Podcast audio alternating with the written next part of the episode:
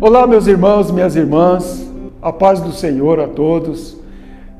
Aqui é o pastor Renato que está falando e eu quero hoje trazer mais um pouquinho de vitamina da palavra de Deus para vocês. Espero que ao assistir esse vídeo vocês possam estar bem, né? Que, que o Senhor Deus possa estar junto com vocês, que eu creio que está, e que nós possamos caminhar cada dia na presença do Senhor. E eu quero trazer aqui para vocês é, uma palavra que se encontra no livro de Efésios. Eu vou colocar meu óculos.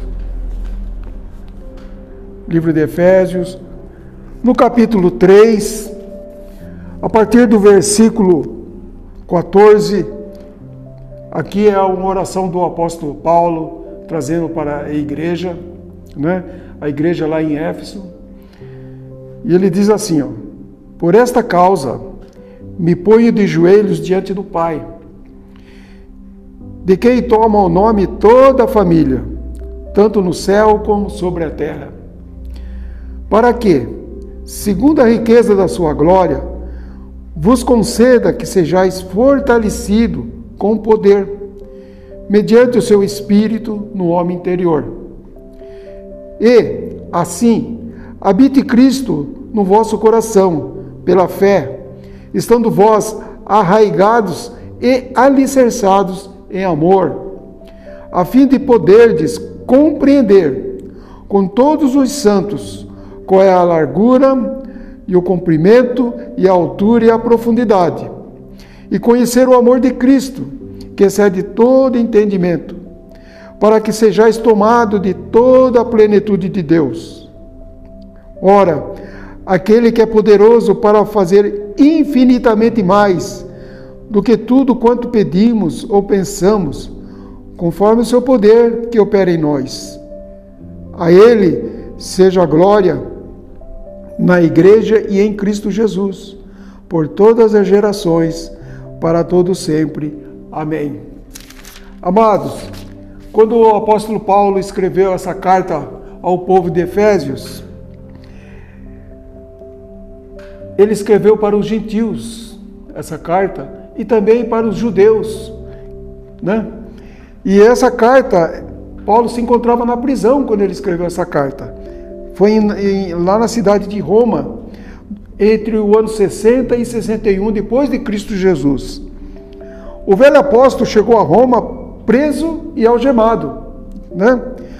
Durante dois anos ficou numa casa alugada sobre a custódia do imperador. Então ele estava sob a custódia do imperador de Roma.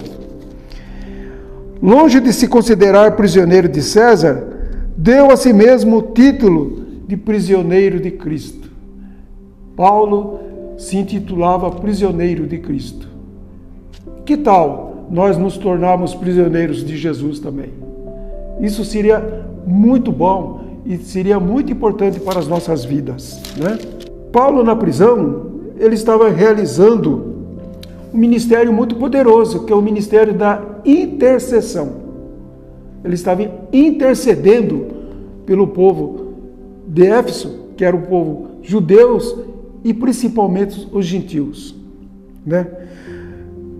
E ele nunca separou, ele nunca separou o ministério da instrução com o ministério da oração.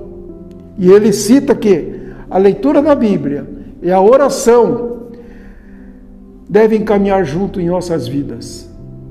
E você, meu irmão, o que você tem feito na sua vida? Você tem orado? Você tem lido a palavra do Senhor? Você tem intercedido pelos seus, seus irmãos em Cristo Jesus, pela sua igreja, né? Local, pelas outras igrejas, né? Você tem intercedido pela sua família? Você tem intercedido pelo teu chefe de trabalho no seu serviço? Você tem intercedido pela sua própria vida? Aqui ele nos dá uma grande lição para que nós possamos seguir a recomendação do apóstolo Paulo, que está escrito aqui na carta de Éfeso.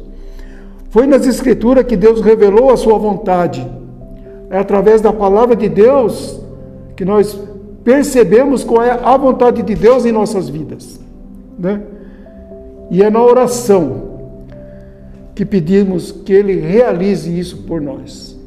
Então, amados, fiquemos, fiquemos, fiquemos firmes na oração, na leitura da palavra, na comunhão com os nossos irmãos, frequentando os nossos cultos. Isso é muito importante. Tem um velho ditado que diz que é, um tição fora da fogueira, ele se apaga. Então, meus irmãos, nós temos que nos manter juntos para que a nossa fé, o nosso fervor, a nossa comunhão e o nosso relacionamento, principalmente com Deus, esteja sempre em dia. Que o Senhor Deus possa abençoar a sua vida nesse dia, que essa palavra venha falar ao seu coração e que você possa ser um intercessor por excelência. Que Deus abençoe sua vida. Vamos estar orando nesse momento. Pai, eu oro em nome de Jesus, pedindo a Ti, ó Deus, que essa palavra, Senhor, alcance os corações que o viram, Senhor. Que o Senhor possa fazer uma obra nessas vidas, Pai.